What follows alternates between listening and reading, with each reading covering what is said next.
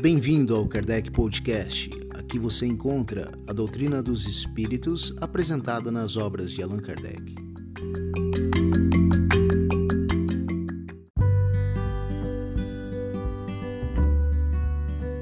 Olá, meu nome é Daniel e hoje falaremos sobre o medo da morte. Muitas pessoas têm medo da morte. Isso geralmente acontece principalmente por dois fatores predominantes. São eles: o instinto de conservação, que é uma lei natural, dado a todos os seres vivos, qualquer que seja o seu grau evolutivo, pois a vida é necessária para o aperfeiçoamento dos seres.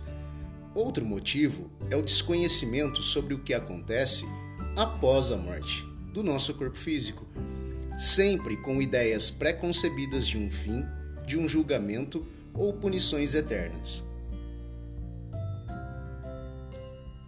É errado que se tenha esse temor, porém é totalmente compreensível. O homem carnal, mais ligado à vida corporal do que à vida espiritual, tem sobre a terra penas e gozos materiais. Sua felicidade está na satisfação dos seus desejos. Permanece numa ansiedade e tortura constante. A morte assusta, porque ele duvida do futuro e acredita que deixa sobre a terra todas as suas afeições e todas as suas esperanças. O homem moral, que se eleva acima das necessidades fictícias criadas pelas paixões, tem, desde este mundo, prazeres desconhecidos ao homem material.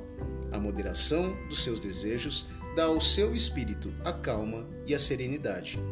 Feliz pelo bem que fez, não há para ele decepções, e as contrariedades deslizam sobre sua alma sem deixar aí uma impressão dolorosa. Mas o que acontece com a alma depois da morte? Ela volta a ser espírito, constata sua individualidade, levando consigo as lembranças deste mundo e o desejo de ir para um mundo melhor.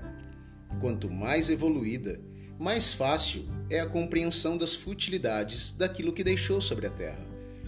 A maior prova da existência e individualidade, da felicidade ou infelicidade, e de que nada acaba com a morte do corpo físico, está nas comunicações que se obtém através da mediunidade.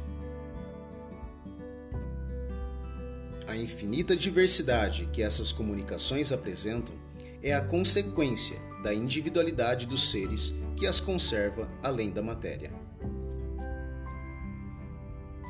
No momento da separação da alma e do corpo, os sofrimentos do corpo muitas vezes são um prazer para o espírito, que se liberta e o corpo sofre frequentemente mais durante a vida que neste momento. Esta transição é gradual e os laços que ligam o espírito ao corpo, através do corpo fluídico ou perispírito, não se rompem de maneira brusca, libertando-se o espírito pouco a pouco de seus laços.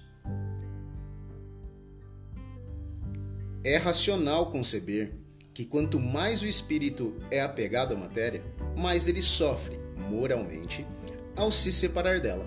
E quanto maior a atividade intelectual e moral, a elevação de pensamento promovem uma sensação de liberdade o espírito reencontra imediatamente, segundo as suas afeições, aqueles que conheceu, que morreram antes dele, e estes o recebem à sua volta ao mundo dos espíritos. Ajudam a libertá-lo das faixas da matéria. Reencontra também muitos que há muito tempo não via em sua permanência sobre a terra. Vê aqueles que estão na erraticidade e aqueles que estão encarnados e os vai visitar.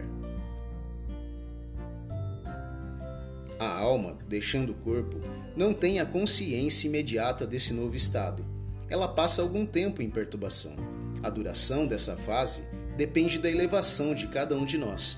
Ela pode ser quase que instantânea para aqueles que se libertam da matéria durante a vida física, enquanto o homem carnal conserva um tempo mais longo as impressões da matéria.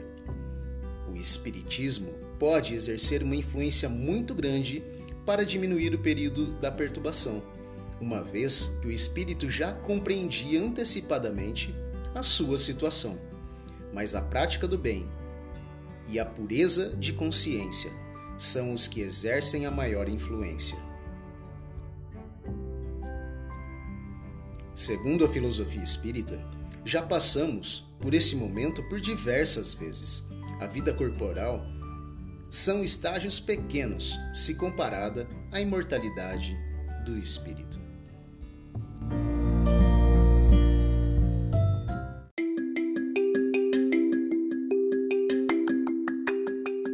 Nós vamos ficando por aqui.